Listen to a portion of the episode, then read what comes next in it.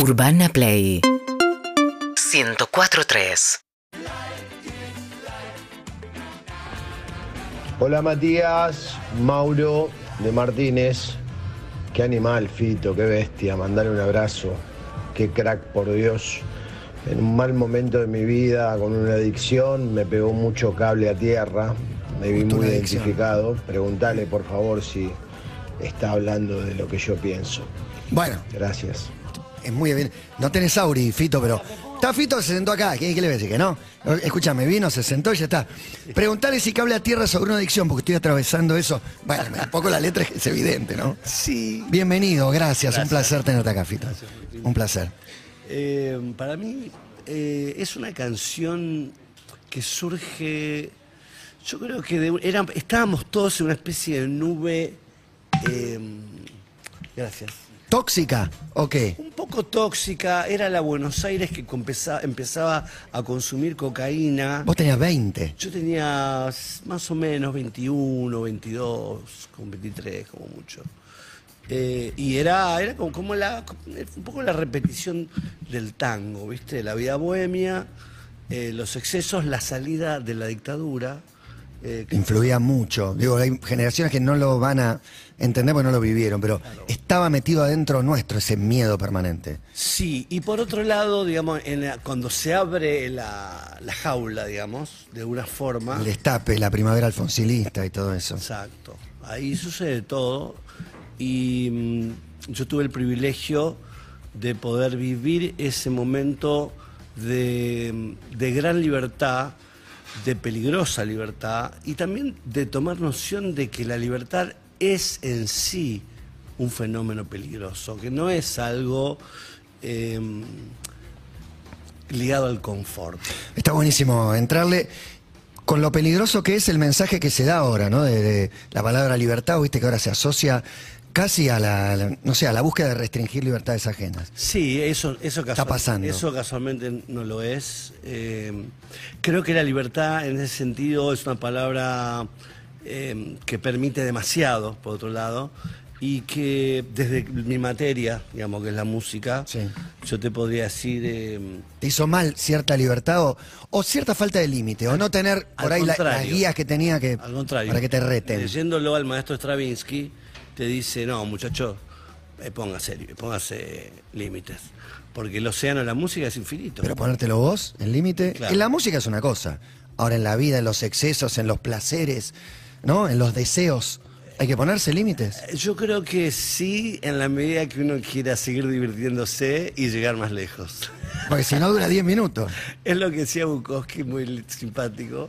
Siempre decía, eh, lo importante no es la verdad, lo importante es resistir. Y la verdad te la construís, vos también. Y resistí- pero vos resistís, sos un sobreviviente de alguna manera. Eh, De soy- tus propias libertades. Soy sobreviviente de mí mismo, como muchos de nosotros. Sí. Eh, y también eh, un... Vamos a. Espero Mira, acá en Sony le ponemos. Es el mejor chivo. Depositar el saquito. en Sony. Y también eh, aprender a lidiar con los, con los conflictos, las contradicciones.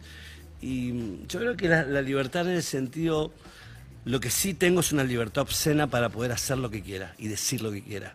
Y es un terreno que posiblemente me lo haya ganado a pulso.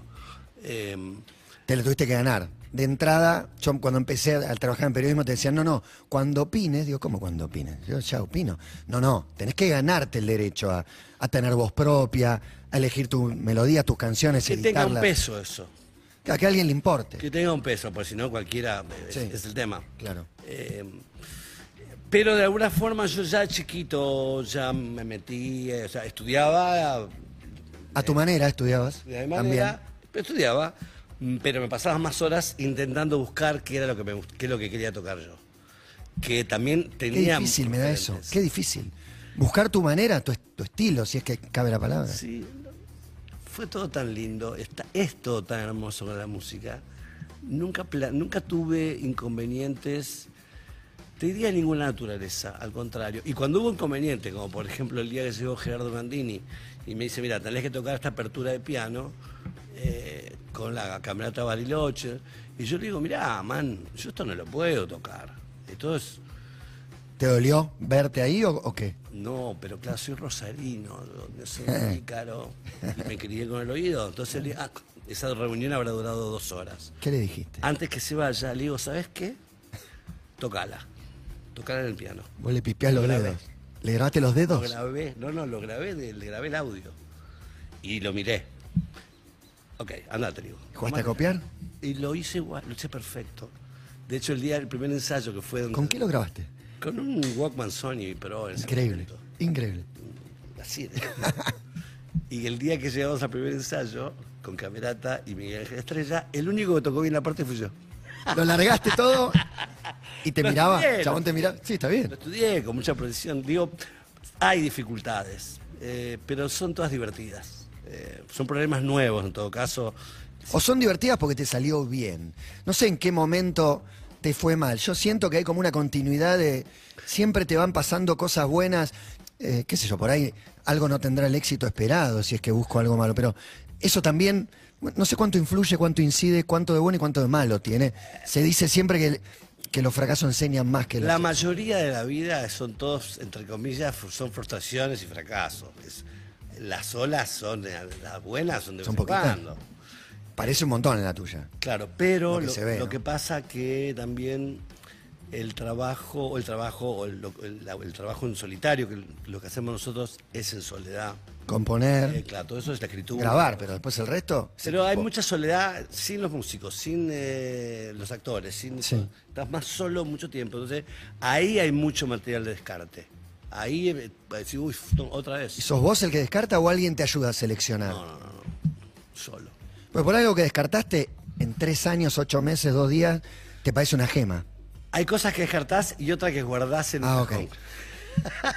Que macere, Esto- a macerar. No sabes, hay parte A madurar. del material es muchas veces el que más te sorprende con el paso del tiempo. Lo que envejece bien, ¿cuál es la explicación? Envejece bien.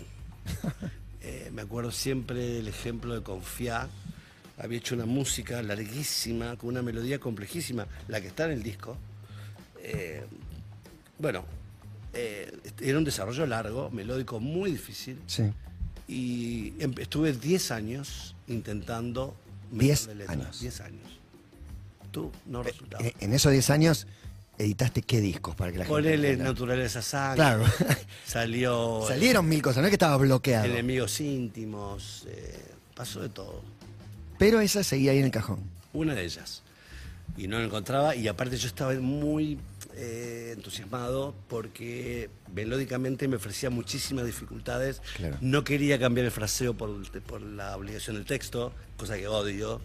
En general me gusta que la palabra termine como. Que entre sola, sí. Entonces, bueno, finalmente sucede una experiencia en la cual grabo un álbum independiente, me llevo a un grupo de locos a una montaña ¿A? Mm. en Córdoba, en, en- al lado de ¿Tras la sierra? no, al lado de, de- de la cumbre. Ajá. Eh, los enci- el tipo de Shining era el hotel. pero me gusta el concepto eh, tirano, ahí de los encierro. encierra todo. Pero los encierros tiene que ver con esto, no tenían nada. Como Nada. nada. Nada. Ocho compases de acá. Cuatro de acá. Tres ideas. Como muchísimo. Bien. Y dos eran malas. Pero hay algo que. Hay una certeza que tenías adentro. ¿Y qué? ¿Y qué Escuchá, te hace encerrar? Pues escuchá porque es el cuento. El tema es que voy allí, empezamos a trabajar con los músicos, pum, vamos acá, nos levantamos a la mañana, así grabamos. Uy, mira acá, apareció esto. Para resumir, pasó un mes.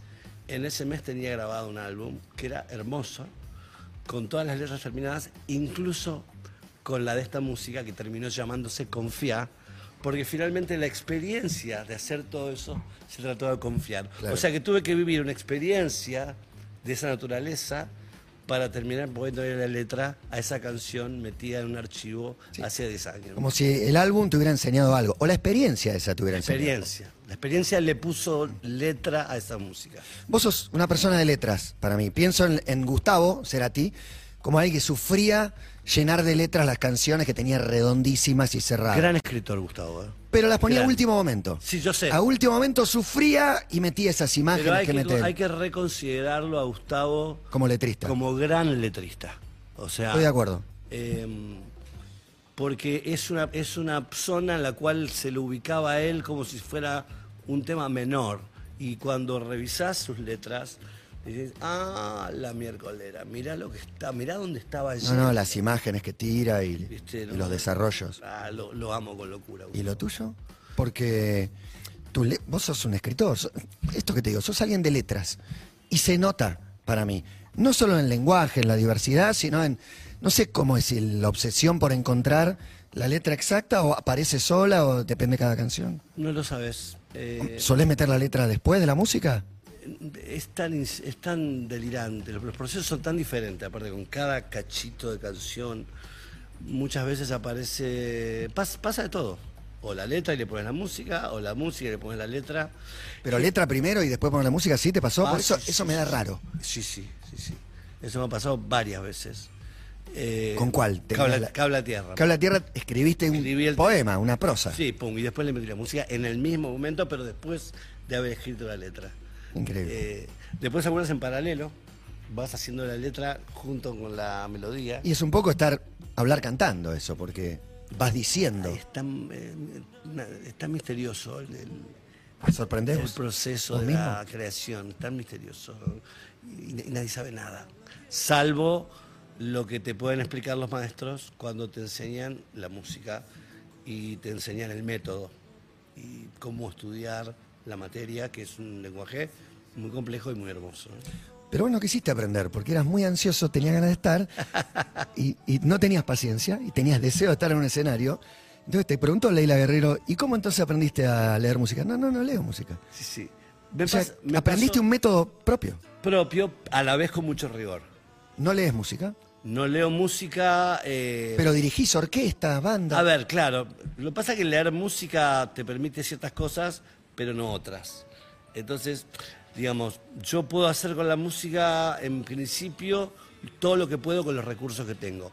Pero, a la vez, estoy permanentemente estudiando o viendo cómo se mueve tal autor en tal obra o cómo tal obra es, la, la dirigida por diferentes directores.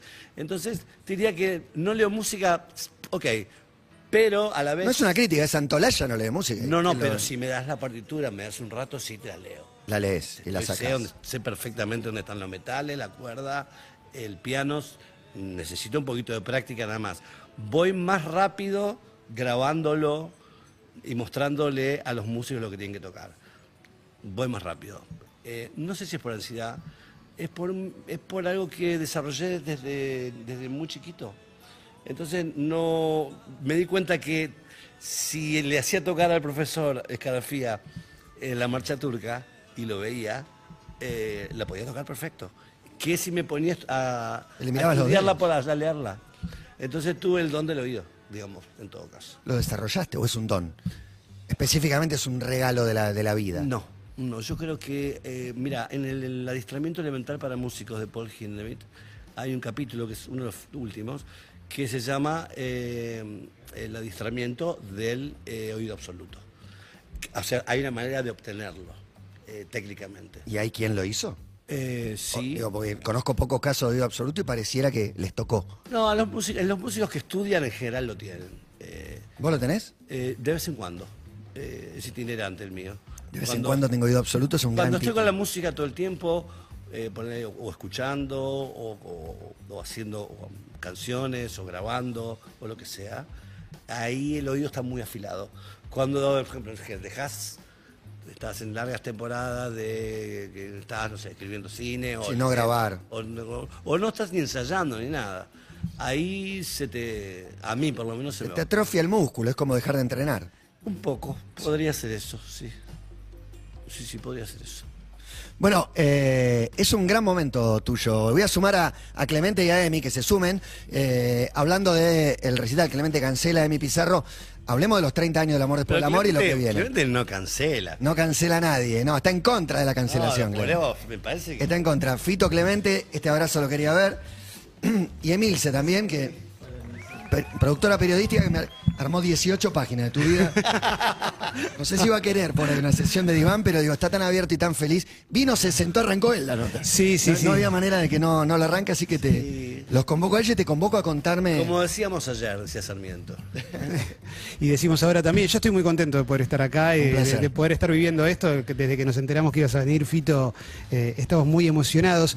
Eh, ¿Tiro ya? ¿Tiro alguna? Sí, Obviamente. obvio, eh, al grano. Dale, Obviamente. dale, dale. Eh, es es como súper básico lo, que te quiero preguntar, Fito, y no sé si ya te lo preguntó Matías, pero eh, ¿cómo estás viviendo este momento de estado de gracia de lo que está pasando con, con el, el amor después del amor? Que tiene una cosa como, hay una generación, si crees que es la mía, yo tengo 45, que, que te debe expresar constantemente lo importante que es para su vida. Y después generaciones nuevas también que están como, existía esto antes de que yo nazca, no lo puedo creer. Sí. Ay, que, que es sencilla la, la pregunta y a la vez no. Porque, mm, a ver, eh, primero que todo surgió de un delirio, como todo en la vida, ¿viste? Y uno en la vida, yo, yo no tengo planes, no tengo una semana ordenada, no tengo un día ordenado en general, y no reniego eso, ¿eh? Simplemente una noche hablando con amigos, una copa acá, pum, pum, pum. Carlitos Bandera, que es el, el que tiene las efemérides de todo, me dice en un momento, che, 30 años del amor después del amor, grabémoslo, le digo, pero hagámoslo mierda. Eh, violémoslo, dejémoslo, eh, hagamos, juguemos, como dispongamos todo de otra manera. Eh, y ya. ¿Y por qué? Y no mucho. Exacto. ¿Y por- La pregunta es por qué. Entonces finalmente, obviamente lo hicimos por un divertimento, en principio, pero cuando empezás a trabajar la obra que sea, o lo que sea, lo empezás a rediseñar, a poner, a, a reorquestar, para decirlo de manera Claro. más precisa. Agregarle algo, porque. O algo tenés que hacer. O, O quitar. quitar. Todo eso que vos te- que tenías. Lo mismo no puede ser. Mm, solo quedó la melodía y el texto. Entonces lo que vimos allí es que, poco yendo, no, no- no quiero mezclar las, las respuestas, es que fue solamente el decirlo en un programa de, con nuestro amigo Leiva en Caja Negra Sí. y nada más. Inmediatamente a las dos horas de haber hecho que iba a grabar el disco, que había sido una charla que he tenido con un amigo con unos vinos a la noche, riéndonos, mientras, mientras nos reíamos en general de todo, aparece esta suerte de fenómeno que, que ninguno de los que estábamos allí teníamos eh, noción ni, siquiera de que pudiera llegar a suceder. Y empezó esta ola eh, que yo creo que ahí sí nos podemos detener un poco, porque, digamos, poco primero contestando lo de, lo de Matías, que es, eh, ¿por qué? Porque quiero, y porque tengo ganas, y porque es mío, y porque, se puede, porque no hay nada sagrado, porque todo se puede rehacer otra vez, porque no hay que tener respeto a nada en ese sentido. Entonces, todo lo que sea sacro, hay que desacralizarlo en un sentido, en el ámbito de lo artístico y de lo lúdico, digo. No hay nada, nada en la existencia, salvo la propia existencia humana, que deba ser respetado. No hay por qué. Entonces eh, dije, sí, vamos a jugar, yo tengo con qué hacerlo. ¿Puedo hacerlo? Obvio que sí. Te van a matar, te van a saltar el cuello. No me importa, muchachos. Eso es lo más importante. Crié muy bien a mis hijos, no le debo nada a nadie. Lo voy a hacer. Y hice un disco, yo creo que es lo mejor que hice, básicamente, ahora, esta nueva versión. Por un lado. Y por el otro lado, lo que decía... El descubrimiento de tanta gente. Sí. lo que decía Clemente es, eh, está, se puede, o uno puede eh, respirar un poco, intuir, es, vivimos en un mundo tan agobiado por tantos motivos, de tantas fake news, tanta locura, tanta negatividad inyectada en los medios de comunicación, por la vida política, por lo que coño sea. En ya las redes. Se nos escapó de las manos todo eso, muchachos. Yo no sé si los muchachos de Silicon Valley habrán pensado el alcance de todo esto o habrá sido un plan conspiranoico. Todo puede ser hoy en día, francamente. Eh, La cuestión es que me da la sensación cuando empezaron a caer, Daniel eh, Greenback me llamaba y me decía, che, hay otro más, y hay otro más, y te llamaron de acá. Y yo digo, ¿estás seguro que soy yo, boludo? No, no es para otro artista que tenés por ahí. Muy bueno. Como con los exámenes médicos, ¿viste? Que te dan bien y yo decía, no, no, no, fíjese bien. Ya va a dar doctor, mal. No son Pero los este míos". número, este número, Mirando este, ¿esto qué significa? Entonces, eh, bueno, y después, bueno, obviamente empezó la, la rueda mágica, en todo caso, y mm, hubo un fenómeno de nostalgia, creo, allí, pero no como un, fen- un fenómeno de mercadotecnia, por lo menos yo no lo sentí así. Eh, podríamos debatir, charlar sobre todo esto, sino que me dio la sensación, y se los dije a los músicos, eh, creo que fue en el segundo o tercer concierto, en el, saludo del camarín, antes de salir a tocar, que eh, nos trascendía el hecho de que había un intento de recuperación del territorio emocional de nuestro pasado, de que no todo es una mierda en este país, de que no todo es horrible, de que, no, de que hay algo que se ha construido en otras zonas afuera de las esferas de la información o por lo menos de otra información.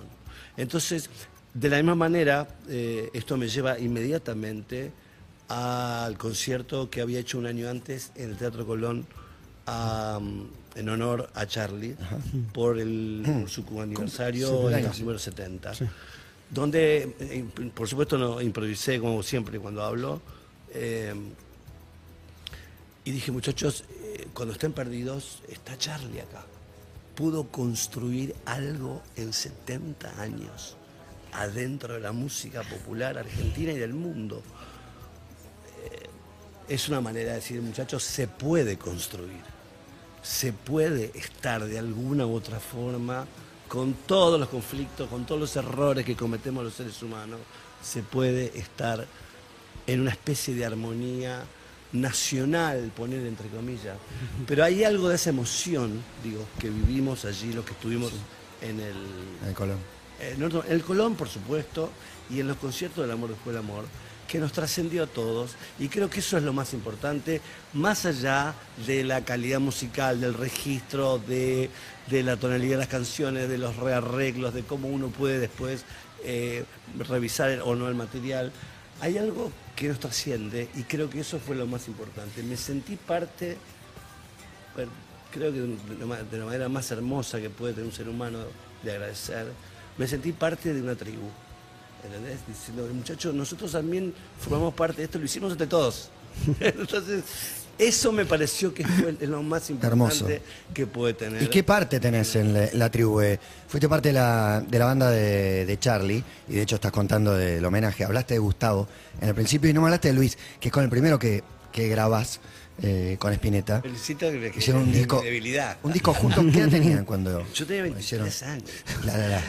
Todas tu- muchas de tus historias son con. No puedo creer la edad que tenía No, Fito. En es que ese para mí momento. hay algo en. No desees fuerte porque se pasa. ¿no? Hay algo con tu deseo. No lo Sucede. sé, man, hay, hay algo que realmente no te lo explicás. eh, y aparte me acuerdo situaciones muy específicas. En el libro algunas están contadas. Eh, cuando le decía a Luis, me muestra el estudio, porque algunas canciones él las llevaba directamente a ellos. Sí. ¿eh? Eh, me acuerdo que era Tiborrado. Eh.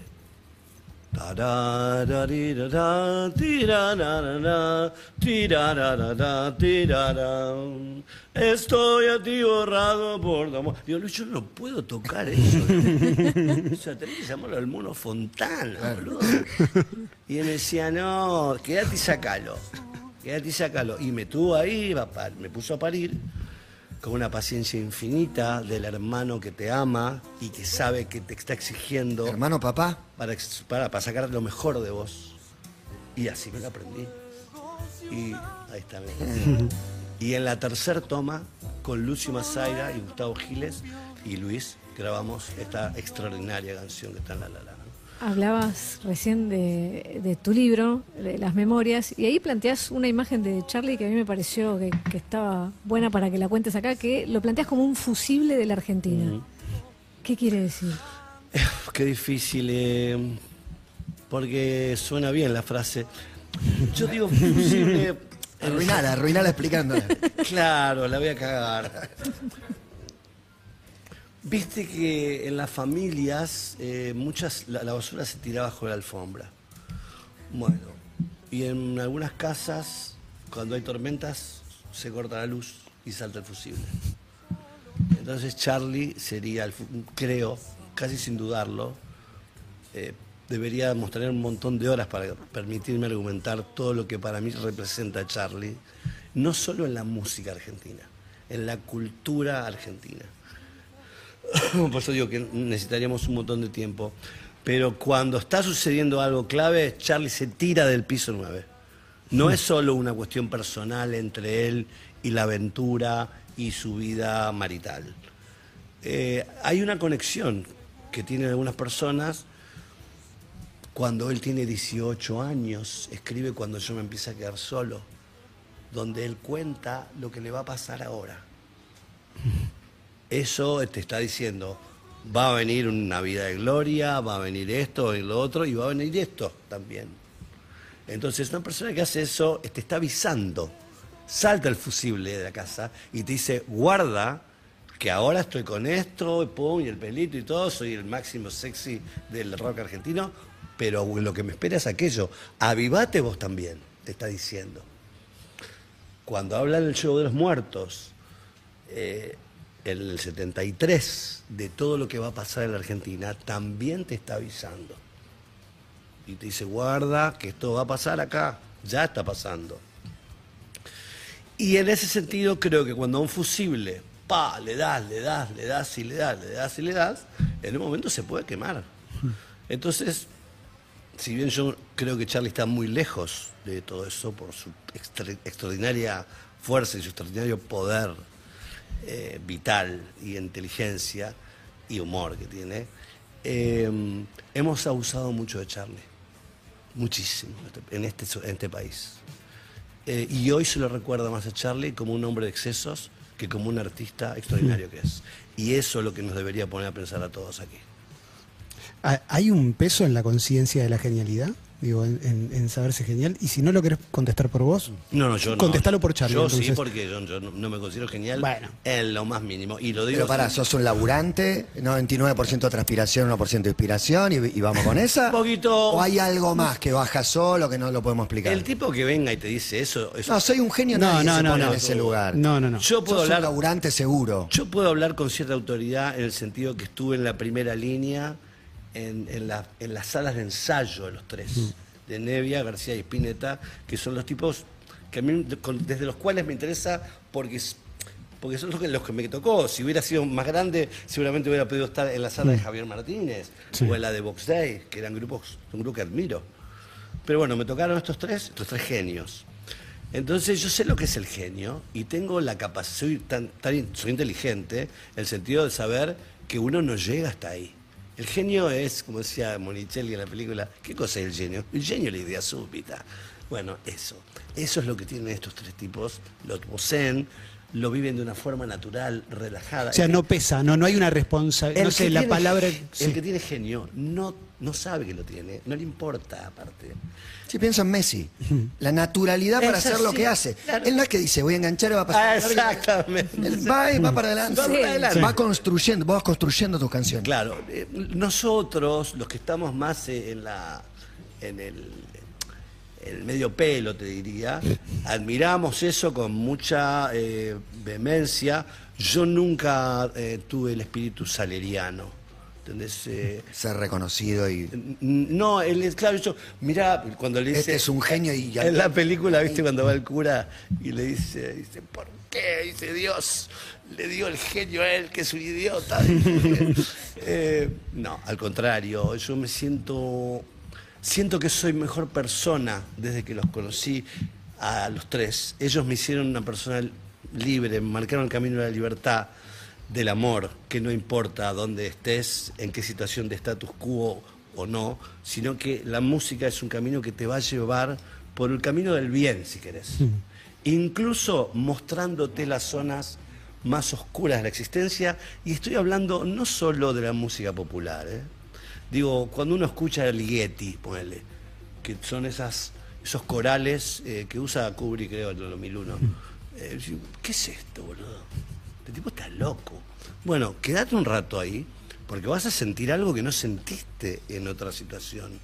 Entonces digo, la música tiene esa capacidad y estos tres locos se han metido con todas las músicas y han inyectado mucha vitalidad y modernidad al- a ese momento del mundo y específicamente a la Argentina. Le hicieron como una inyección de vida y de energía y de, y de, y de frescura y de genio. Genio en ese sentido, de, no de novedad, la palabra novedad es horrible. En el sentido de, ah, mira, no te vas a dar cuenta ahora, pero en la cabeza de Charlie pienso, ¿no? Te aseguro que tango en segunda lo vas a poder tocar dentro de, de 50 años para adelante y 50 años para atrás. Va se corresponde entre la tradición y la modernidad. Lo mismo de Luis Alberto, lo mismo de Lito. Hay muchísimas músicas de ellos que están absolutamente eh, aferradas al- a los conceptos básicos de las tribus humanas, que es vivir con la tradición y con las posibilidades de creación hacia el futuro. Eh, mucha gente le pasa todo eso con, con vos. Hay mil preguntas para Mil, hacerte. sí, sí, estamos- estamos la explotados. sensibilidad, la sensibilidad, ¿se trabaja, se perfecciona, crece, puede morir, puede adormecerse? Donde vos encontrás una maravilla de- en, en Kubrick, en 2001, otro pasó la escena. Obvio. Sin embargo, vos te estacionaste ahí, la ves Obvio. y encontrás algo inspirador. ¿Es algo que vos fuiste perfeccionando, laburando, solamente lo dejaste ser? Soy pisciano. ¿Siempre fuiste sensible? Soy pisciano. ¿Le das bola entonces, eso? eh, pero, viste, este, no sé, a mí, lo, a mí lo, que me, lo que me está sucediendo ahora ya más de vejete es que vuelvo a releer, vuelvo a escuchar, vuelvo a ver. ¿Se ve distinto? Cerca de los 60. Muy distinto, muy distinto. Así, ay, ¿cómo me perdí esto? ¿Cómo estaba esto adelante? Mira, un- era un elefante y yo pensaba que era una mosca. Eh, te pasa con las películas de, de Douglas Sirk, de Pero está buenísimo, está buenísimo a la vez de Es redescubrir. claro, Claro, decís, no decís que era un pavote. ¿entendés? Eh, Pasa. O por ahí estabas haciendo un montón de otras cosas. Estabas ocupado haciendo. Por eso digo, eso se ha movido, no, no, sabe, yo soy intuitivo, yo no, no tengo una formación académica, eh, sí tengo mi for- formación, que no te digo que soy un erudito ni mucho menos, pero que como los buenos diletantes, mojo lo- he mojado los pies en todos lados. Sos erudito en vos mismo, por lo menos, y ahí sacas tu mejor versión. Me, me gusta un poquito saber de motos, me gusta saber de comida, me gusta saber de cómo, cómo hizo la de Gieto Mahler. Eh, me me- un día con Mariano Otero en un hotel en, en- en Bariloche, le dije, man, ¿me puedes explicar dónde entran los chelos en los últimos 24 acordes? Que no entiendo, boludo. Lo escucho hace 10 años y no entiendo. Y se puso Mariano con toda la paciencia del mundo, con la partitura adelante, a contarme así, pum, y bueno, y aprendí Qué eso. fenómeno. Y, y con la obra propia, ¿te pasa, Fito, de volver para atrás? Digo, más allá de esta cosa de la- agarro el amor después del amor y hago lo que quiero porque puedo. ¿Te pasa yendo más para atrás y decir, mira, acá esta canción yo quizás estaba queriendo decir otra cosa o querí- quise componer otra cosa y salió diferente? o sea, No lo sé, no, no pienso mucho en eso. Eh, Sí nos pasó y a lo mejor ese puede haber sido el, el- como el motor que activó lo del amor después del amor, que fue cuando Giros cumplió, no sé si 30 o 35, ya no me acuerdo. Eh, hicimos el Gran Rex y nos pusimos unos límites muy severos. Bien. Está cumpliendo Mismos 40. sonidos. Estamos hablando de límites. en Claro, mismos sonidos, o sea, en conseguir el, el, el, el X7 Yamaha, el micrófono tal para la guitarra. Pero, Eh, mismo sonido, no, y funcionó. Ah. Entonces, te fuiste a la época. en una escala muy mucho más chiquita, eh, pero también certera, así como se representan los materiales de 1700, casi de una manera eh, religiosa, en los teatros del mundo, aquí para allá, y hay una gran industria basada en la repetición de los materiales de 1700 de en adelante, hasta el 1008, porque en el 1009 casi que ni se meten. Eh, también podemos hacer lo mismo con la música contemporánea. Podemos agarrar cómo conseguir chicas, tac, y lo sacamos y lo tocamos. Y podemos agarrar con giros y podemos hacer lo mismo. Y funciona como una obra musical, artística, que ha tenido o que puede sobrevivir en el tiempo porque está construido de manera noble.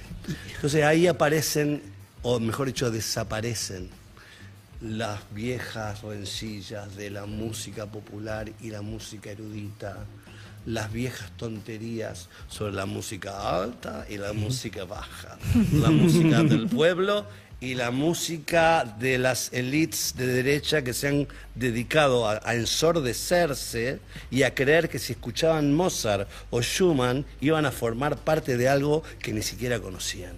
Se suelen ir antes del teatro. Generalmente. Porque aparte las viejas óperas, algunas duraban como tres horas y media. Eh, pero digo, allí hay algo eh, hermoso. En la, cuando conoces, empezás a conocer el corazón del lenguaje musical.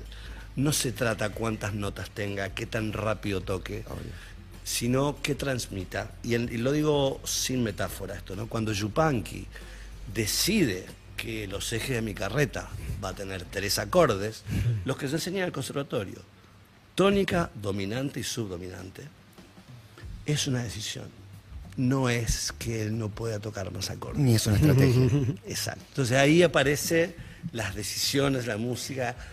Por eso estudiar la música, conocer la música, vivir en la música, el laboratorio y la música, ensayar la música, no es parte del negocio.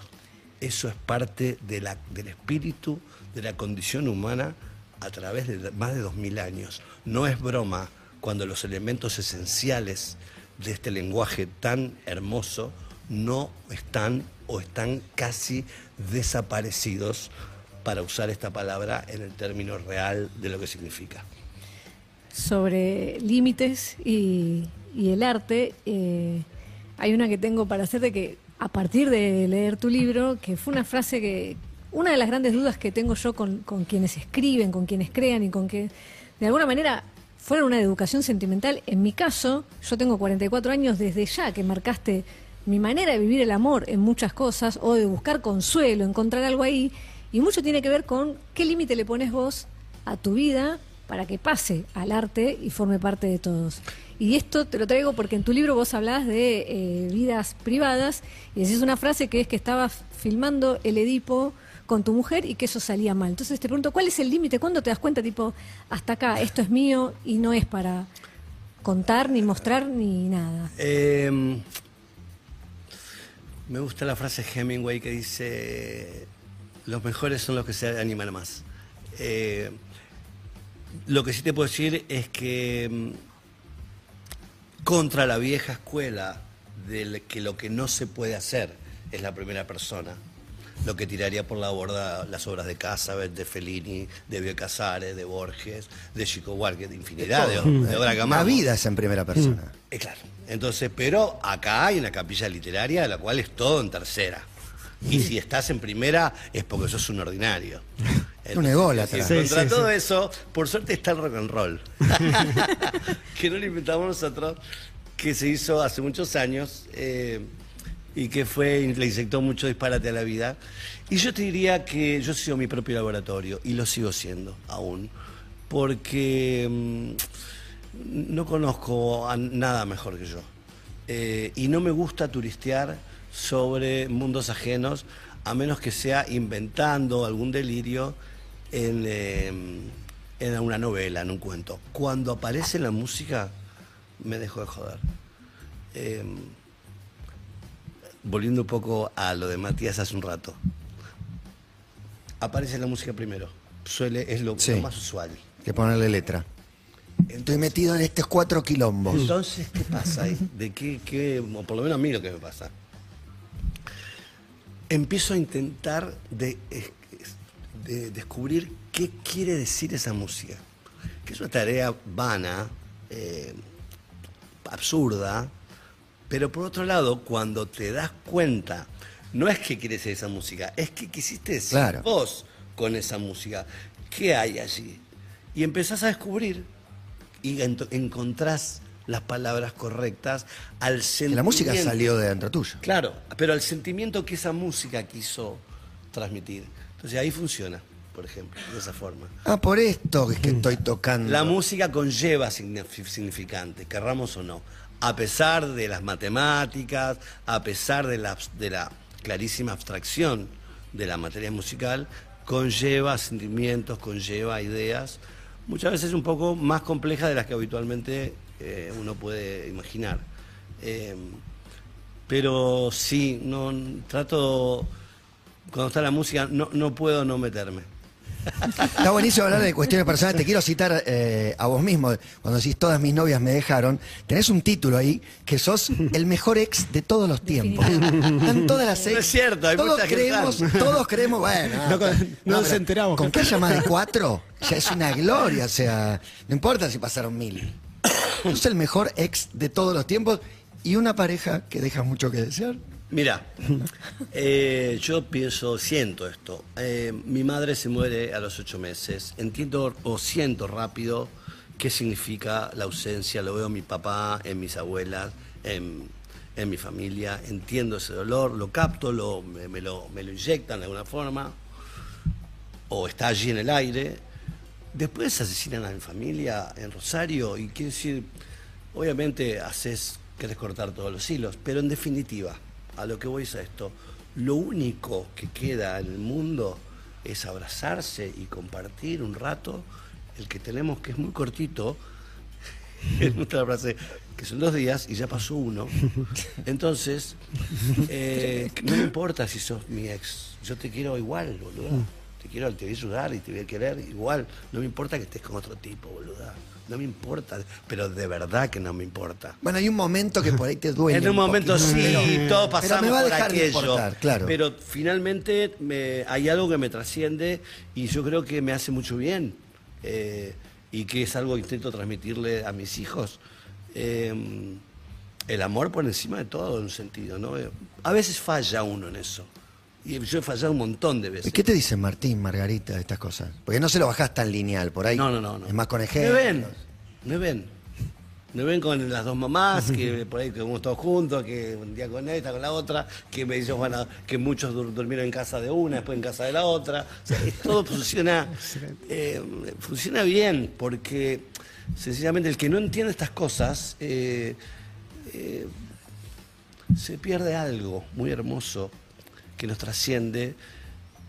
Pues el, amor, creo, en definitiva, que es la materia más importante de la existencia, eh, trasciende la vida marital. El amor trasciende lo marital. El amor es algo mucho más arriba. El amor es acompañarse, estar con el otro, creo. No, no, no quiero parecer ahora un, eh, un, un evangelista eh, eh, haciendo el de sí. No, pero se lo- Pero se pierde- el amor Sí. ofrece muchas dificultades. Obvio, se pierde Obvio. algo y priva a los hijos. Claro, acá no, acá no se puede bajar línea. Cada uno tiene su experiencia y sabrá qué hacer con eso.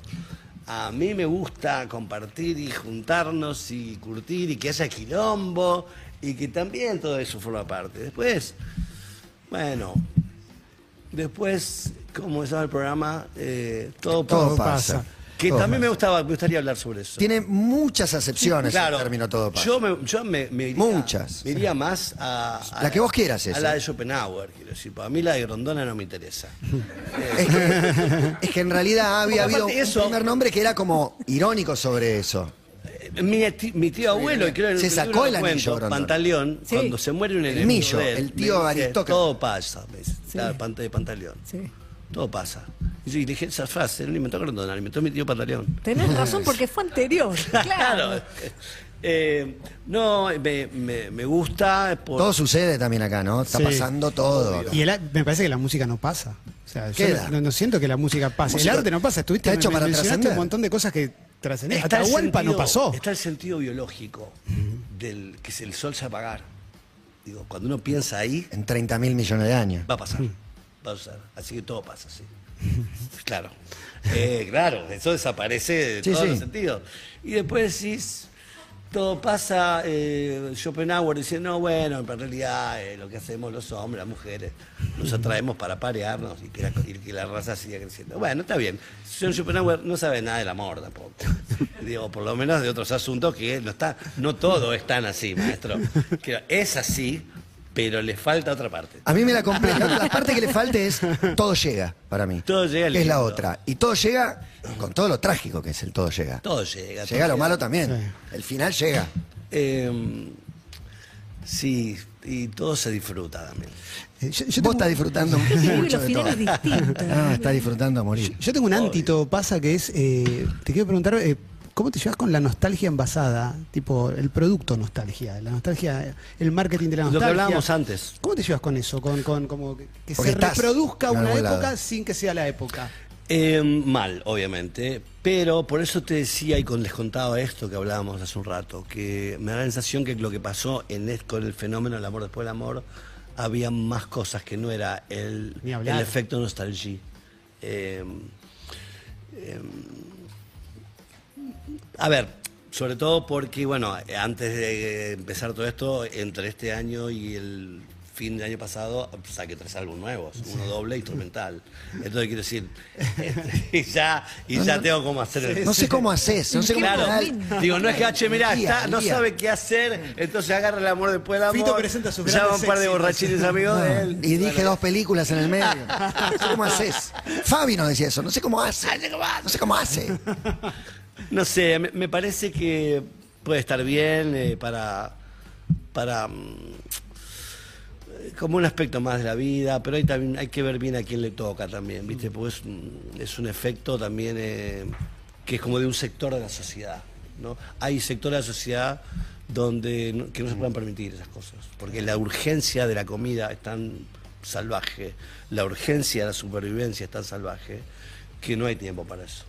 No, se- no se puede usar eso como un elemento de confort y de, tranquili- de tranquilidad y a la vez de reposo en un sentido. Porque uno, eh, esto está bueno también decirlo cuando hay tantos fenómenos contemporáneos que ponen de manifiesto la refundación del mundo como si eso fuera posible, ¿no? Eh, y donde se aniquila todo lo que es la historia. la Te hacen creer eso. Te hacen creer eh, eso. entonces, increíble bueno, eso. eso no es, no, eso nunca va así. Entonces, en ese sentido, creo que eh, esta- este fenómeno tiene algo positivo en un sentido también. ¿no? Eh, pero eh, yo me gusta la pulsión para adelante. Te quiero ver el, el- el río. ahí. No, me encanta. Claro. Le digo eh, a la gente, el 2 de abril, Fito va a estar en la cancha. Este Fito. Otra vez. Este Dos. Fito va a estar en la cancha de Vélez y no te lo podés perder, porque va a estar haciendo una cancha de Vélez. Te quiero que, que me des algo, una, dos, tres sensaciones, imágenes del Vélez del 93 y dámelas de ahora. Ahora, o sea, ¿qué, qué es lo primero que te viene de aquel Vélez? Si es que hay algo que te viene primero. Eh, el- ¿Y ahora?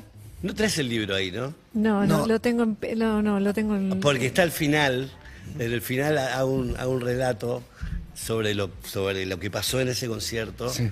Voy a intentar... eh, 30 años. que sentí que me sentía parte de algo, que me, lo que estábamos hablando un poco acá, que me trascendía, que, mm, que estábamos todos allí eh, gritando y saltando por un lado y que eso era todo, que todo era nada más que estar allí acompañándonos. Y esto puesto en el contexto, que en el libro está mucho más desperdigado a través del libro, de una juventud que es eh, a 10 años de la salida de una de las dictaduras más sangrientas de este país. Entonces toda esa, esa sangre drenando allí, no solo eran esas musiquitas de aquí o allá, sino que la pensás en el tiempo y decís, bueno, esta, esta libertad se estuvo 10 años eh, mm, de alguna forma cocinando. A mí me tocó ser parte, pues fui una parte nada más, eh, por suerte, eh, de aquello, de aquel fenómeno. Y por otro lado, no nos olvidemos el pibe, eh, pum, que el pum, pum, pum, le sale todo mal, pum, pum, pum, el drama, la madre, la familia, pum, pum, se enamora de una chica rubia, divina, le pone los dientes, le arregla el pelo y la gente le da una palmadita en la espalda. Y eso también es real. Y eh, la historia de amor, es muy- en las grandes resume historias, a eso. hay una historia. En las grandes historias hay una historia de amor, siempre. No, es inevitable. Y, yo, tam- y, y fue tan, tan de Disney. Redondo. Que también estaba eso. No, y que también, después de esa maravilla que pasó, ese Vélez, ese año de 250 shows en un año, una cosa Sí, una locura. absurda, vino una sequía.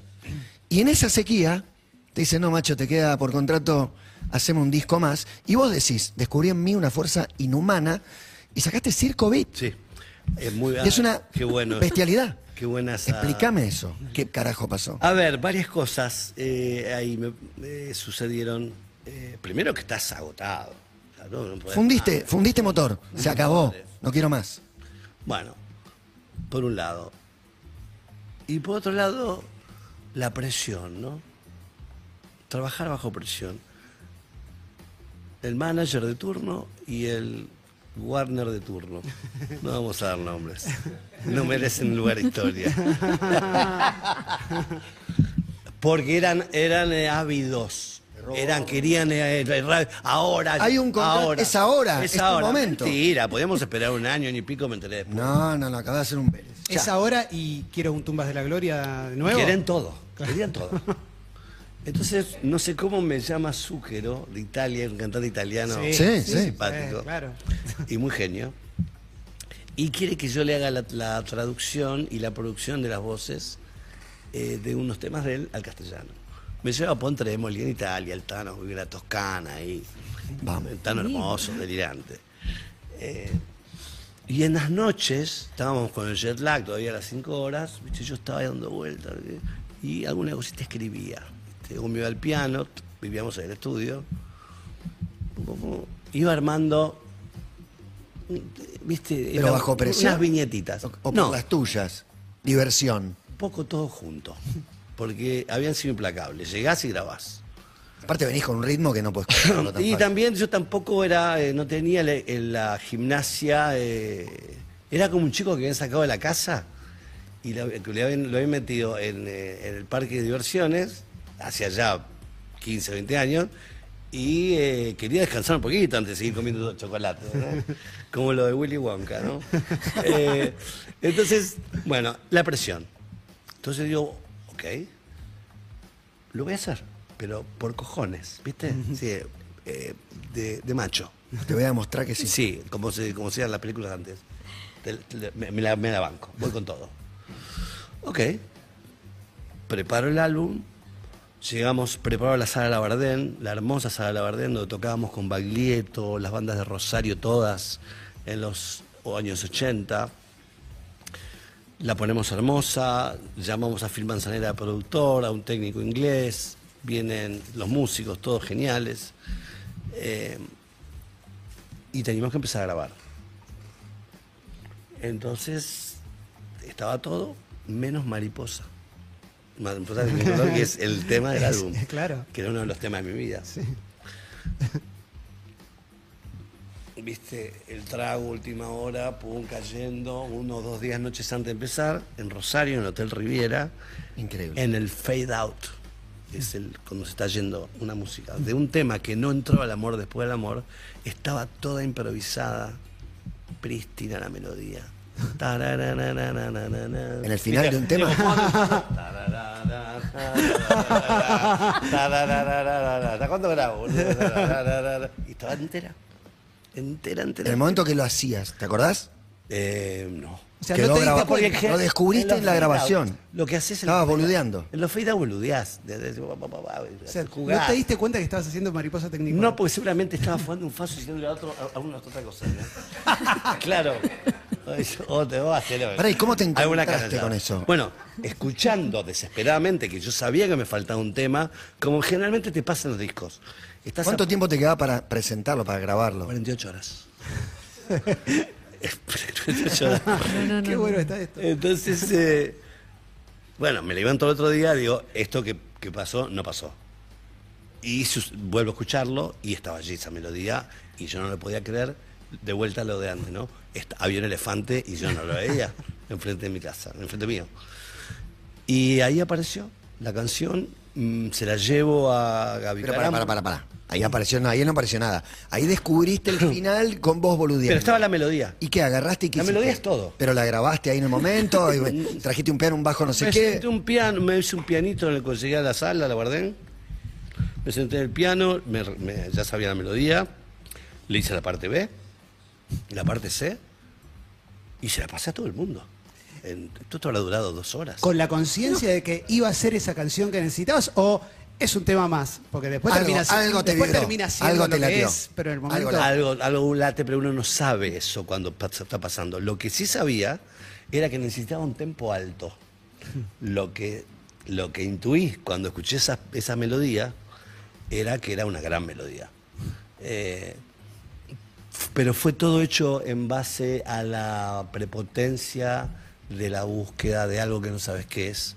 Por eso cuando alguien te dice, eh, me parece que acá tendrías que hacer tal cosa o tal otra, yo le digo, escucha, pelotudo, si yo no sé lo que quiero hacer, ¿cómo me vas a indicar vos lo que, lo que tengo que hacer? Eh, digo, todo esto es muy lícito dentro de, digo, perdón los términos, digo, pero de las formas que uno eh, trabaja y cómo se hacen las cosas y los personajes que aparecen en la vida de, de lo que uno hace, ¿no?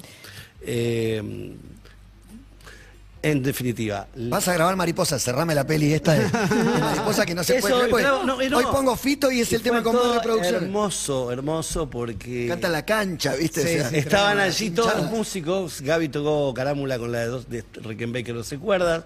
Yo toqué el, el Rhodes electrónico.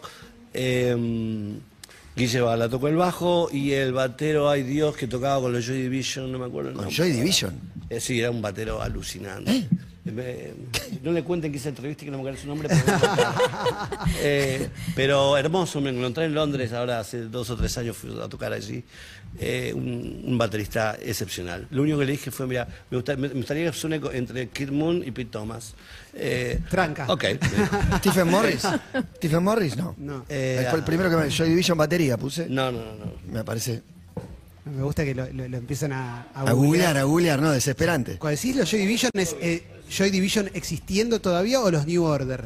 Porque ahí se abre una... Ah, yo Ah, no sé. Ahora te digo el nombre y ya lo Ahí va, ahí va. Circo Beat, ¿qué? Me encanta este momento de, de búsqueda y googleo.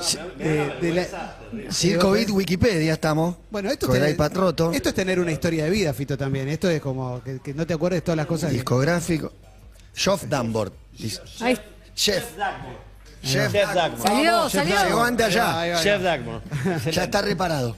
No, no costó Perdón, nada. chef. I love you, my dear. I love you, love you. No le va a llegar este corte. Pero que le digas a un batero, che, quiero que toques como, que sea como Kate Moon. Kate Moon, batero histórico de Who, que era... mejor Y Pete también, que era el batero de los Attractions, Sí. pero él, como era británico, conocía muy bien la tela. Entiendo y- lo que querés decir, claro. Eh, claro, y sobre todo cuando hablas... Para él no era mucho, para él era, ok. Claro, era ok, refe, porque. Vamos, buena refe, flaco. porque entre ellos eh, conocen bien eso y, y no son... eh, eh, viste, envidiosos Sí, ni nada sí, de eso. Ah, no, perfecto. Vamos por acá. En la segunda toma estaba grabado, ¿eh? Y los únicos que nos equivocamos fuimos nosotros. El único que no se equivocó fue él. ¿Y la letra? Y la letra apareció en el trámite de... Migraciones, dice. Sí. No, cuando la estoy entrando el disco le dijeron, Estaba chichi, estaba en el chino, ¿no? es instrumental, le dicen lo de la compañía. Ah, bueno, para, le meto una letra. El te- el- después de allí nos fuimos a Capri. Nos fuimos a Montreux, en realidad el Festival de Qué Montreux. lindo, el jazz. Sí, cerramos la noche latina allí. eh, y de ahí nos fuimos a Capri a grabar las voces, con Fabi, Cantillo, Claudia Puyó. Y yo no tenía, no tenía las letras. O sea, fue- ¿Las o esas letras? Las letras. Entonces tuve que escribir todas las letras en ese trámite de grabar y fue alucinante.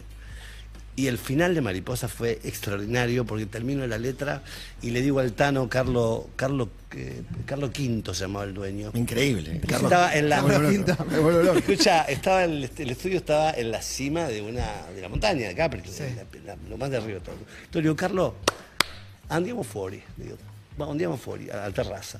Entonces me pone el micrófono y le, le encantó al Tano y canto Mariposa y eso está grabado, lo tiene... eh, La toma original, decís. Está grabada la toma original, está en un documental que lo tiene Fran eh, Flon, eh, Francisco, que es el, el- el hijo de el, el padre, el, el padre fue el que filmó eso.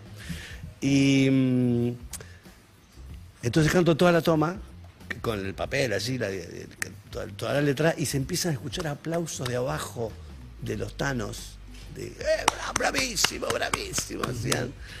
Y cantado al aire libre, ¿no? Eh, con esa luz hermosa de la- del sunset. Ah. Eh, fue todo muy hermoso, todo muy hermoso. Y por eso, en definitiva, ¿trabajás a presión? Sí, sí. Ojo que ahí puede estar lo mejor también. Pero Cuando hablamos, ese- antes de arrancar la nota, me dice, yo que te veo muy bien, me dice, que yo no laburo. ¿Cómo no, no parás de laburar? No, estuve medio de vacaciones, las patitas en un arroyo, una verdad. el amor. todo hermoso. Pero no parás también. Eh, Pero haces cosas que te Pero te gustan. viste que está la otra acepción, que es eh, que sos eh, Con un laburo que te guste. adicto al trabajo. Sí. Un- Workaholic. Workaholic. Workaholic. Ok. No, no es mi caso. También está en el libro la anécdota cuando soy chiquito, 17, 17, 16, 17, y Los le juguetes. digo a mi viejo, nosotros éramos familia clase media abajo, y voy a laburar, voy a ser independiente. Quiero mi independencia. Y eh, mi amigo, eh, Pablo Giandomenico, que tocaba la batería en un grupo de la secundaria, en la Dante Alighieri, me dice, mi papá tiene una pollería. Digo, excelente. Me voy a lo tu, a tu viejo mañana. Te recibe a las siete y media, tiene que estar ahí. Voy a las siete y media a lo de Don San Domenico, era la pollería más importante de la ciudad de Rosario, a dos cuadras de la Facultad de Medicina. Llego siete y media, me dice, mira, pibe, esto es muy sencillo. Me dice, agarras esto, el Pablo, el pollo, me dice, agarras esto y hace así, sin guante, y saca los menudos del pollo. Me dice, lo único que te voy a hacer hoy, tenés que sacar los menudos. Casi eh, vomito la comida que creo que había comido desde de- Sí, de toda la el primer año de vida. Eh, entonces me pone el delantal y llegan cuatro señoras entre esa mañana hasta las dos y media del mediodía y me piden que haga aquella tarea. Finalmente realicé la tarea como pude con mis problemas de reflujo que ya tenía en aquel momento eh, y dije nunca más voy a trabajar en mi vida y aquí estoy cumpliendo mi palabra. Es hermoso. Es hermoso porque está bien. Buscate un laburo que, que te guste. Para, te había prometido, ves que tocamos el tema adicciones, que iba, Ah. iba a tocarle algo con, con la adicción. Yo sé que es un tema, es un tema bravo, pero lo tenés Uh, por ahí. sí. Te vamos a poner en la mesa y yo no sé qué va a pasar cuando la veas en la mesa. A ver. Y ahí viene, viene. Es, es difícil, es un momento duro. Yo creo que- es po- ¡Oh! Eso era una adicción. Llega la. Esa fue la primera. Te diría, fue la primera. Vos declaraste que fue tu primera adicción y arrancó un Dice camino. eso ahí, ¿no? Dice en el Sí. libro. Es que fue verdad, man. Me la tenían que No es chivo esto, ¿eh? Digo, lo hice el cartón de la Sindor, la Pero- primera edición de Fito. Y eran, ¿sabes cuál era? La de las botellitas Claro. chiquitas. La mejor, la mejor, La que de, explotaba. mejor de Pero era- en Rosario no estaban. Vos Había la-. ¿Cómo que no estaban? Pero, la Vascolé. tomabas- Estaban. pero las estando de vacaciones o era. Eh, no, estaban en Córdoba, era, era- Claro. en Rosario había menos, es verdad. Y el Vascolet es verdad, también era el, el triangulito. Era como los discos Claro. importados, era, como un disco importado. Era no más así. barato, el Vascolet. Eh, sí. Pero mi viejo No, no la hacía el esfuerzo y me compraba mi cajoncito de Sindor. ¿Que le sirva? ¿Me la No, escondían? no, No, no, no. no, no. Ahora, ahora la tengo prohibida la leche. ¿En Porque parece que los lácteos hacen mal. no sé qué. Eh, y por otras cosas, ¿no? Que bueno, se dejan ciertas bebidas, se adquieren otras. Sí. Muy bueno. Un poco muy- más fuerte. Muy bueno. En algún momento, esto lo hablábamos con Emi ¿En eh, mientras, viaje? veni- Sí. eh, mientras veníamos en el auto. ¿Te deja de alcanzar solo con la música? ¿Te, te- te- te pasa eso como artista que decís como, "Ah, tengo que, quiero hacer una película, Ah, loco, sí. quiero escribir, como... eh, Eh, es natural, me parece. Uno bromea con eso, pero hay- no, no es tanto broma. Pro- Problemas nuevos, decís. Por supuesto que en la música nunca, nunca, nunca deja de aparecer misterios y cosas que no sabes. Siempre hay algo que no sabes. Tener algo por resolver, necesito. Claro, decía, bueno, a ver, un día me acuerdo que Gerardo Gandini llegó, bueno, eh, vamos a hacer ahora, vamos a improvisar en tritono. Dice, ¿eh? ¿Cómo tritono? Sí, pones un bajo así, una tónica, y le pones, pones la, la- la tónica en sol. Y improvisás en mi bemol menor, en, en, si, en, si, en si mayor y en sol sostenido ma- mayor. ¿Eh? Entonces, me ¿cómo, cómo es? Bueno, vos haces eso, improvisás y tocás sobre esos tres tonos, vas a estar improvisando. ¿Y qué salió de ahí? Porque ahora me decís. Me, sa- saqué- me salieron unas músicas increíbles que después usé para otra cosa, no para improvisar, que le sucede en Futurología Art. Eh, digo, siempre hay cuestiones. eh, que, pero en un momento dije, sí, che, a ver. Eh, naturalmente me puse a ver cine, a estudiar eh, en la casa, a, a directores. ¿A ¿viste? laburar? No. Con, Nunca con laburé. cine no era laburar ni siquiera dirigir. No, no. No, no, no, no. Por eso, de verdad que no. no Dirigir sí, es un laburo, es una presión, tres camiones, gente, gremio, quilombo, Eh, presión, tiempos, horario. diversión y compromiso. Eh, yo digo, laburar es tener que levantarte a la mañana y hacer algo que no te gusta. Eso es laburar. Y llegar al fin de semana y decir, bueno, es ahora, los fines de los días y después te arranco de vuelta. No es mi caso. Yo sé que puede sonar obsceno, pero no tengo... Al revés, tenés ser- total conciencia del Claro. privilegio que, que tenés de la vida que llevas. Quiero ser honesto con eso. Eh, y a la vez, sí puede ser que sea un hombre comprometido eh, con el tiempo eh, que vive y que sí quiero ahora escribir. Cuando pasó lo de vidas privadas, lo del film, eh, me costó ocho años conseguir el dinero. Porque hablaba de algo de lo cual la sociedad argentina no habla. Y eso no es una broma, ¿eh? Ahora no, vamos- no vamos a detener en eso, pero hay nombre y apellido. Sí. Personas que dijeron, esto no, esto no, esto no. ¿Y por qué? Por esto, esto, esto y esto. Eso va a ser un libro en un momento, o un film o algo. Porque ahí le ves la cara al monstruo. El, el de verdad. El que te dice Que te cierra puertas. El que te dice que no. Que dice que no y cierra las puertas para que vos no En vayas. otro momento eso se llamaba censura. Claro. Pero esto es una forma de censura. Hoy es poder económico, Po- podría ser. metiéndose. En ese caso eran cuatro o cinco personas, algunos de los lugares eh, estatales, otros no, otros privados, ¿eh? privadísimos. Entonces digo, eh, ¿por qué quería hacerlo? Porque cuando leí la noticia de los hermanos Roger Tolosa, que la justicia les había dicho que tenían que volver con su familia eh, de sangre, Ah. eh, no, ellos deciden volver con el comisario Miara. Claro. Y me pareció de una atrocidad tan grande que nuestra sociedad, que nuestro país, que nuestra tribu esté pasando eso, que me acuerdo estábamos en Sicilia, no me acuerdo dónde, en Italia, después del COVID. Le digo, nena, esto, no, esto está, mal. Esto está mal. Y finalmente eso resultó en, la, en vidas privadas, en la película, eh, que me hubiera gustado tener muchísimo más. eh, había preparado una película para más. eh, para tener más recursos económicos y lo tuve que filmar ahogado. A como de lugar. Con la soga, con la soga al cuello. Con algo de lo que estás diciendo, y lo, lo dijiste en un momento de la entrevista, de que en los medios, o sea, como que estamos pasados de rosca en lo que es eh, eh, qué mostramos, qué no. No generalicemos No, no, pero digo, no, no. pero yo lo hago con mea Mm. culpa de laburo en un medio e incluso yo tengo que estar separando jarasca para no, no comer eh, carne podrida. Pero eh, en, en las últimas semanas hubo eh, el caso que, que fue muy mediático de, de los chicos de Gessel, eh, Sí. el asesinato de Fernando Baizosa. Y vos, yo recuerdo en una entrevista que diste, que dijiste algo así como que ningún castigo, que no creías en ningún castigo eh, humano. Y hablando de alguien que padeció eh, algo muy tremendo, y cuando yo escuchaba todo lo que se decía en los medios de la gente pidiendo penas más allá del Código Penal, eh, ¿cuál es el límite?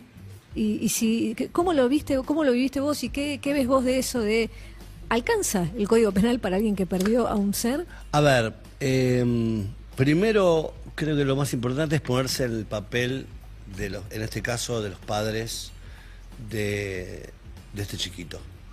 Eh, todo lo que puedan pensar es lícito, todo, porque, porque sí, sencillamente, porque sí.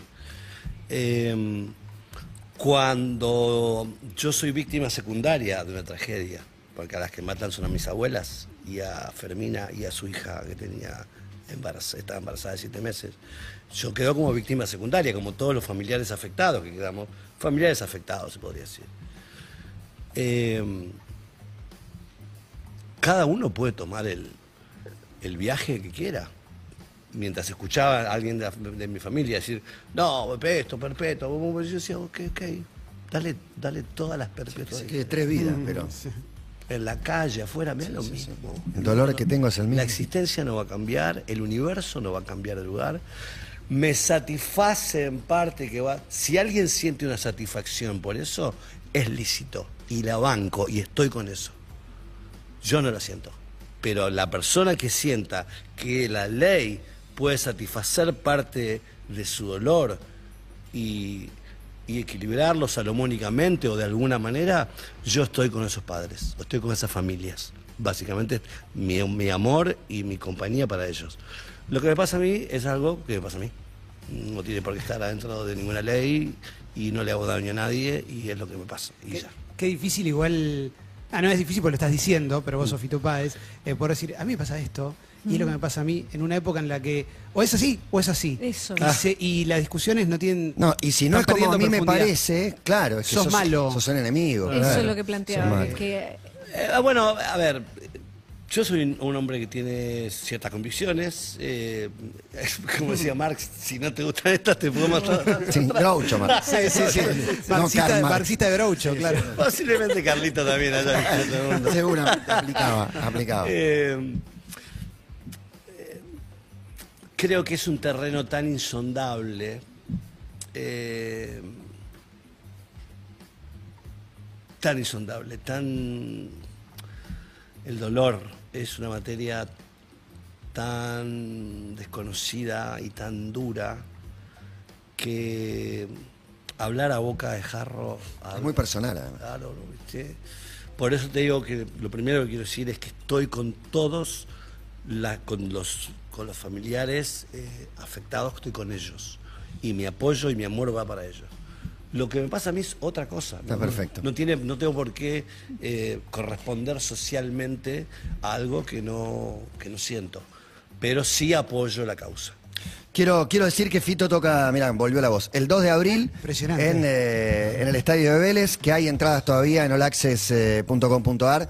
Pueden encontrarse con este Fito, eh, con el que hablamos una hora. Igual se va yendo. Se me pasó en un segundo. ¿eh? Voló, voló. No, la última que me quedaba, y ya se fue. eh, no, no, tiene que ver con recibir est- este amor permanente. Hay una parte que es hasta incómodo, que todos los días un montón de gente te ponga en un lugar eh, tan especial, tan importante, tan único. En un momento hasta vale aislarse, porque ¿cómo haces para vivir con eso todos los días? Debe ser incómodo Por y hermoso. Por un lado, eh, Aclarar todo lo que haga falta que es hermoso. No, y después decirme puede- la parte difícil. Uno siente que, digo, para algunos, yo vi muchas situaciones de todo tipo en este- esta elección, pero hay algo que es muy al hueso. Sos parte de la familia, quieres o no. Y si estás de mal humor, no salgas a la calle, te quedas en tu casa y a bancar. Nadie te lo va a entender. Y ya está, exactamente. Lo voy a Fito un amargo. Pará, Alex, ¿no sabes lo que le pasó? lo cagaron no a palo por la calle. Claro, eh, sí, le, le pasó No le importa. No salgas si estás de mal humor. Si estás de mal humor, te quedás en el hotel, te quedás en tu casa, man. Si la gente te prodiga amor, tenés que salir para recibirlo con gratitud y con amor. Eh, Es difícil. em, Todo el día, todo el tiempo. es fácil. Es bueno. peor no recibirlo. El amor, no existe la sobredosis de amor. Es la única cosa que tolera todo tipo de sobredosis. Porque eso es, eh, te da más armas y te da más energía. No existe. Eh, por eso, eh, tan, tan al hueso. ¿Estás amargado? Quédate en tu casa amargado. ¿Qué tanto te quedas ahí? ¿Cada cuánto pasa esto? ¿Cada cuánto decís, no, esta semanita no salgo? O- No, lo que pasa es que también con los años me he vuelto una persona eh, muy productiva, en el sentido que necesito muchas horas para escribir y para tocar y ensayar.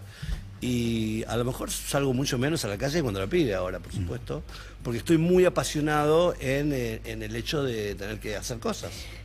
Que en definitiva es de lo que se- no sé, es lo que nos divierte a las personas eh, que hacemos esto, ¿no? Crear nuevos mundos o nuevas canciones o nuevos espacios, formas nuevas de, de entender el mundo, o de estar, de proyectar, de, de- hasta de molestar por momentos.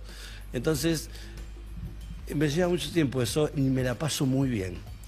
Cuando me salgo de ese lugar, que me la paso muy bien. Adentro, a la cueva. a la- no, no, no, no, cuando A la cueva y que te fumen los que están con vos en la Claro, cueva. tengo. Pero muchas veces me pasa, che, vamos a tomar un trago a, a- a cualquier bar, boludo, en cualquier barrio del mundo. ¿eh? Y me divierto muchísimo. ¿eh? Y sí, me doy, pago las copas, y hago que me paguen las copas. Y sí, claro, sí. Y terminás tocando el piano para- en, en algún piringundín, en, alguna, en cualquier ciudad del mundo también. Después del episodio Mariposa, o sea, ¿cómo lo encontraste en ese fade out? ¿Volviste a buscar? O sea, ¿tuviste situaciones de quizás encuentro algo acá? A ver si en encuentro un ver No, no, no, no de esa forma tan adictiva como la estás presentando. No, digo, pues puede ser tipo, si encontré acá una gema, puede haber otra en cualquier momento. No, lo que aparece a veces son unos discos rígidos, o alguien te trae una computadora, o alguien te trae una letra encontró en no sé qué. y decimos, ¿y esto? Y por ahí lo pones a andar y anda. Eh, pasa, pasa todo el tiempo porque son muchos años también. Mira, a los 17 ya estaba fuera de mi casa. Vos no tenés todo lo que creaste. ni mucho menos. La que tiene muchísimo es Cecilia Roth, que dijo ya públicamente que no me lo va a dar aparte. Lo voy a publicar un día sin que te enteres. ¿Vos ¿Qué va a hacer con eso? Legado para la historia argentina. Se lo queda Martín. Listo. Qué bueno. Vale, vale, vale. vale. Espectacular. Eh, ¿Guardás la el, eh, disco memorabilia, recorte de, de recitales, sobre todo al principio tenés esas cosas por las cuales un coleccionista mataría? Mi tía Charito lo hacía. Mi tía Charito guardaba todo, le gustaban todos los recortes del diario de Capital, la- eh, tiene todas las gaviotas de oro de, de Viña del Mar, todas las medallitas que me daban aquí y allá. eh, viste, con- conseguía videos cuando iba a lo una de- mamá. Mi mamá, claro.